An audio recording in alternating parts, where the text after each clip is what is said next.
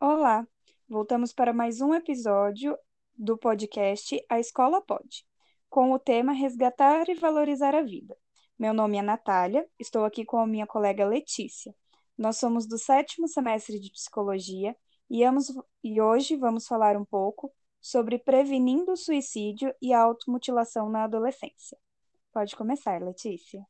Muito obrigada, Natália.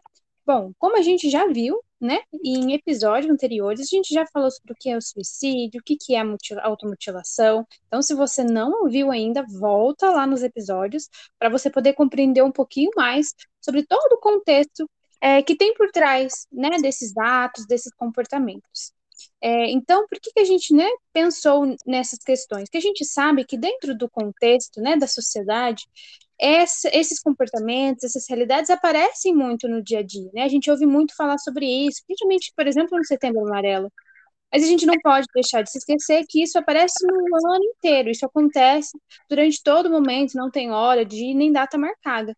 Então, né, enquanto profissionais aí da área da educação, da saúde, a gente tem que estar muito bem preparado para poder lidar com essas questões, né? É, então, é por isso mesmo que a gente já inicia falando o quê? A questão do suicídio, né, a questão da automutilação, ela não é algo isolado, né? Como a gente já aprendeu, não tem uma causa específica, é um conjunto de fatores, né? Seja eles fatores biológicos, químicos, é, psicológicos, sociais, culturais, que vão interferir aí nessa realidade. Então, se a gente tem todas essas questões, a gente precisa estar muito bem atento, muito bem ligado, com políticas públicas é, de prevenção, de pós-venção, para que a gente, enquanto sociedade, enquanto comunidade escolar, estejamos preparados e amparados nessas situações. Então, a primeira coisa que eu queria trazer aqui, sim, suicídio, automutilação, elas são questões de políticas públicas. Por quê? Se isso aparece dentro do nosso contexto escolar, a gente precisa ter ferramentas, né, ter conhecimento aí científico para poder lidar com elas. E a gente sabe que tudo que tem na sociedade, de certa forma, aparece dentro da escola. Você concorda comigo, Natália? Concordo. E é realmente isso que eu gostaria de falar agora o quanto é importante a escola estar preparada para lidar tanto com o suicídio quanto com a automutilação. A escola é uma instituição que ela deve ser protagonista no desenvolvimento dos nossos adolescentes e jovens. E o suicídio e a automutilação estão muito presentes nessa, nessa faixa etária. Então, é importante que a escola tenha programas voltados para o desenvolvimento de habilidades socioemocionais, valorização da vida, que isso seja incluído nos currículos desde o início da vida escolar, porque isso vai se tornar um fator de prevenção a esses comportamentos. Além disso, é preciso que as escolas implantem protocolos para que os comportamentos autolesivos ou suicidas eles sejam trabalhados na escola para que outros alunos que vejam esses comportamentos em algum colega, em algum amigo, saiba como ajudar esse colega, saiba como levar isso para os professores de uma maneira que o seu colega não se sinta ainda mais deixado de lado, ainda mais prejudicado por essa situação. Então é importante que a equipe escolar ela esteja treinada e capacitada para identificar esses alunos e acolhê-los, de forma que eles consigam realizar o encaminhamento necessário para esses alunos. E para isso eles precisam ter uma boa relação com a família, não acha? Eu acho, Natália. A gente sabe, né? A gente já deu uma nos outros episódios aí, voltando de novo nessa questão, a gente já aprendeu, né, que o suicídio, a automutilação, é muito importante quando o jovem, o adolescente, né, ou enfim, a pessoa ela tem uma rede de apoio, ela tem uma rede de apoio que consiga ampará-la nessas situações, que consiga discutir com ela sobre esses sentimentos, essas emoções que ele está sentindo, que de alguma forma ele não está conseguindo lidar, né? Porque a gente sabe que a automutilação, por exemplo, é, o jovem, né? Ele vai buscar isso muitas vezes por uma dor emocional, por uma dor psíquica, por um sofrimento que ele não está conseguindo lidar. E agora, se ele tem uma rede de proteção muito bem preparada, uma rede de proteção atenta a esses comportamentos, atenta a como ele está se colocando junto, né, com o restante das pessoas, está muito isolado. Quando a gente está atento para esses comportamentos, é muito importante, porque quando a gente tem um laço afetivo, eles confiam demais.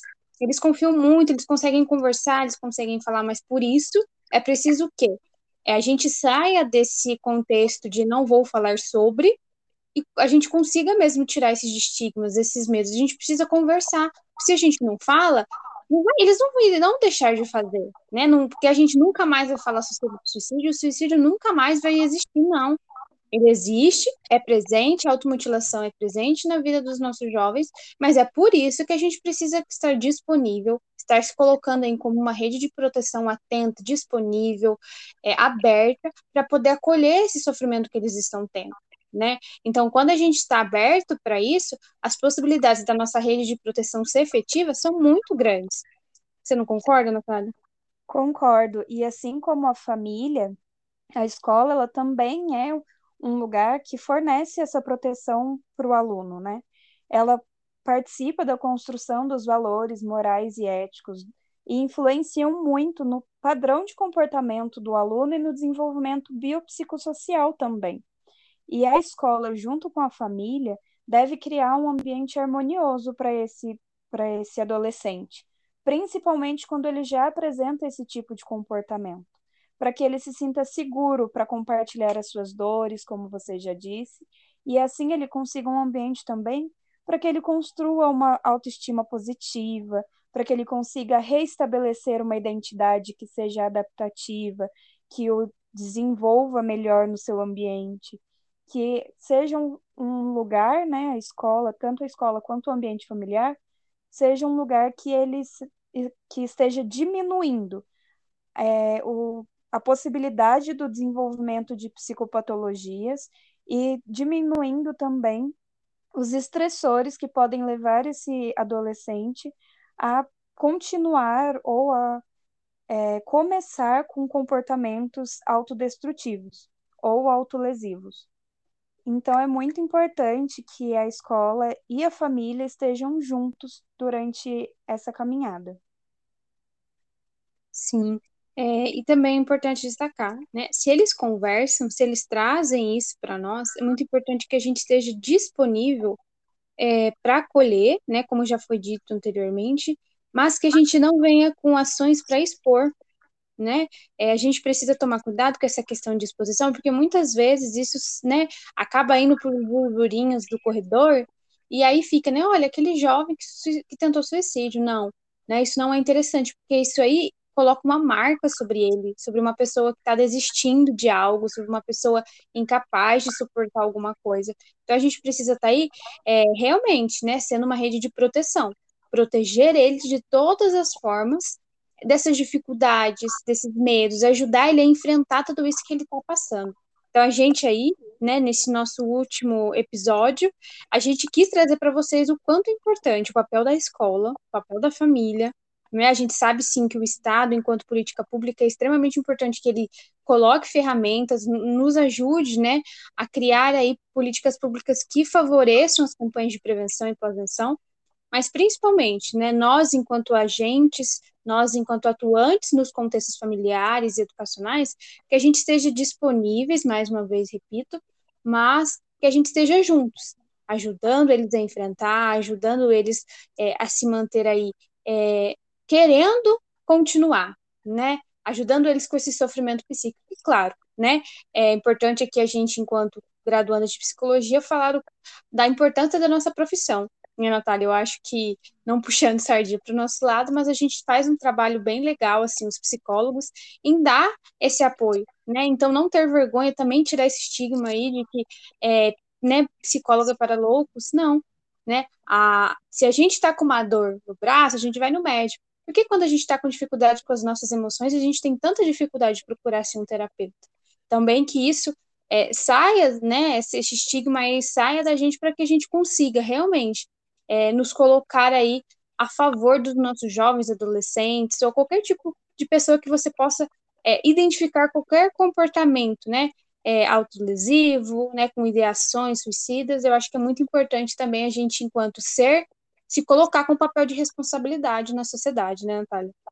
E de acordo com a sua fala, que foi muito importante, me fez lembrar de um ponto muito importante, que é essa questão da divulgação. É, De acordo com estudos psicológicos, né, nós sabemos que quanto mais divulgação há em casos de suicídio e automutilação, isso faz com que outras pessoas sejam induzidas a realizar também esses comportamentos.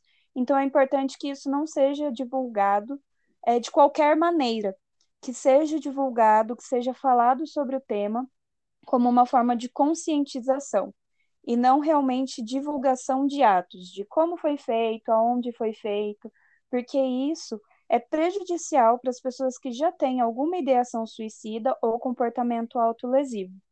E lembramos mais uma vez, finalizando o nosso podcast, o episódio de hoje, que caso você conheça alguém com ideação suicida ou que pratica automutilação, peça para que ela ligue para o telefone 188, que é o telefone do Centro de Valorização da Vida, o CVV, e porque quando ela estiver pensando em concretizar o ato, lá ela vai encontrar ajuda, ela vai encontrar suporte de profissionais capacitados para ajudá-la. Nós também queremos lembrar que o compartilhamento de imagens ligado ao suicídio ou automutilação e também a participação, estimulação ou indução ao ato do suicídio ou automutilação são crimes, segundo a Lei 13.968 de 2019. Nós agradecemos muito que vocês tenham ficado até aqui com a gente e nós te esperamos nos nossos próximos episódios. Até mais. Obrigada, até mais.